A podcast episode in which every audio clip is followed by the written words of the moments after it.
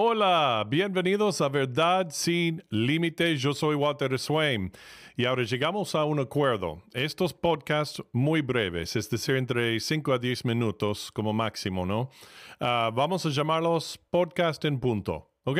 Bueno, es algo divertido, ¿ok? muy bien, sigamos adelante.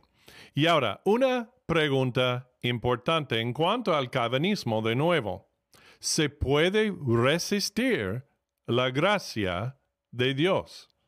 Se puede resistir el ofrecimiento de la salvación o la gracia de Dios. Es otro punto clave en el calvinismo, eh, que Dios elige a ciertas personas a que sean salvos, algunos sean salvos y otros no.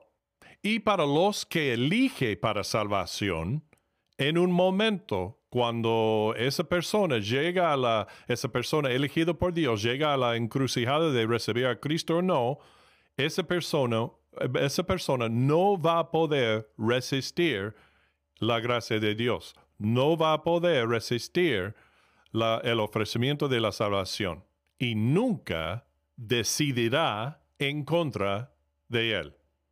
Otra vez, es otra columna fundamental para la teología del calvinismo. Pero ¿es cierto eso? ¿Se puede refutar bíblicamente? Yo creo que sí.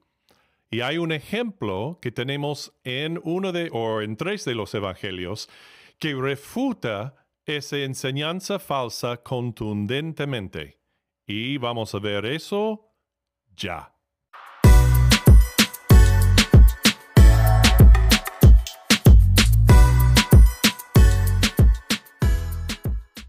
Ahora, el buen intérprete de la Biblia entiende que una regla de lo que se llama la hermenéutica, o más bien el arte o la ciencia de interpretar la Biblia, es que uno nunca afirma o niega una doctrina sobre un versículo o pasaje solo. Eso sí es cierto. Y aunque eh, nosotros analizamos un ejemplo solo en los evangelios, le daremos uh, otros versículos que respalde esto también. ¿Ok? Bueno, muy bien. Sigamos adelante con el ejemplo mayor y obvio quizá de todos. Y ese ejemplo se encuentra en Marcos 10 y los versículos 17 al 22, donde dice, Al salir él para seguir su camino, vino uno corriendo, e hincando la rodilla delante de él, le preguntó, Maestro bueno, ¿qué haré para heredar la vida eterna? Jesús le dijo, ¿por qué me llamas bueno? Ninguno hay bueno, sino solo uno, Dios. Los mandamientos sabes, no adulteres, no mates, no hurtes, no digas falso testimonio, no defraudes, honra a tu padre y a tu madre. Él entonces respondió, respondiendo le dijo, Maestro, todo esto lo he guardado desde mi juventud. Entonces Jesús, mirándole, le amó y le dijo, una cosa te falta. Anda, vende todo lo que tienes y dalo a los pobres, y tendrás tesoro en el cielo, y ven, sígueme, tomando tu cruz. Pero él, afligido por esta palabra, se fue, triste, porque tenía muchas posesiones. Esta historia se encuentra en Mateo y Lucas también. Interesantemente, Lucas añade otro detalle que este hombre también fue hombre principal, o mejor dicho, un líder prominente, más probable de la sinagoga. Y es sencillo lo que pasa. Jesús le estaba ofreciendo la salvación por seguirle a Él, por seguir a Jesús.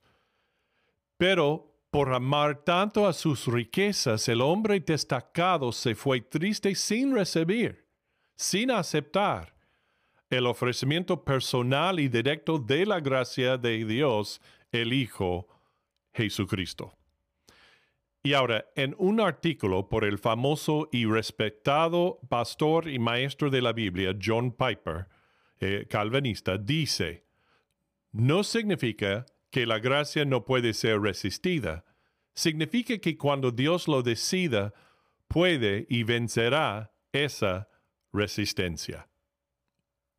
Hmm, algo de eso no suena muy bien. Hmm.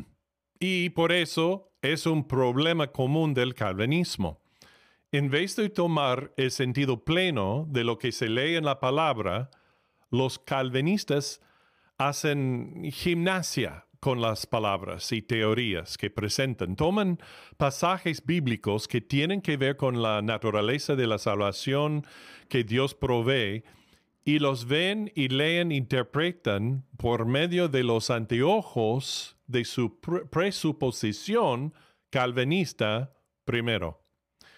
Y eso no es la mejor forma de llegar al significado y la intención del autor.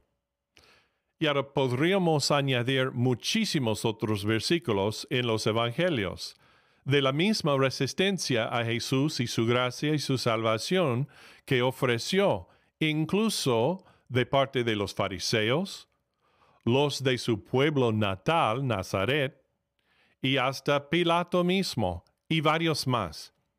Y eso es sin mencionar los que resistieron permanentemente la gracia y salvación de Dios en los casos de Esteban, Pablo, y muchos otros más en el libro de Hechos solo. Pero un calvinista podría responder diciendo que sí se les ofreció la salvación, pero es, eh, que eh, eso es prueba de que no fueron elegidos ellos por Dios en primer lugar. Pero sería mejor tomar un paso para atrás y mirar el ejemplo del hombre rico una vez más muy de cerca mirarlo bien, aún, aún imaginando si estuvieras en ese momento viéndolo pasar, ¿realmente crees que Jesús, que si ya tuviera conocimiento de que ese hombre rico le iba a resistir y rechazar, que procedería Jesús a ofrecerle su salvación? Yo creo enfáticamente que honestamente tendrá que admitir el calvinista que no. Jesús no lo habría hecho si el hombre rico ya fue elegido como no salvo. Entonces, una vez más, es bien claro que el calvinismo no es una enseñanza correcta y tampoco es necesaria. Como dice en 1 Timoteo, el capítulo 2 y el versículo 4, el cual quiere que todos los hombres sean salvos y vengan al conocimiento de la verdad. Y otra vez en 2 Pedro 3, 9 dice, el Señor no retarda su promesa, queriendo que ninguno perezca, sino que todos procedan al arrepentimiento. Bueno, eso también lo voy a dejar ahí. Bueno, no te olvides de hacer clic en like y también hacer clic a seguir Verdad sin Límites y compartir el podcast con todos los demás.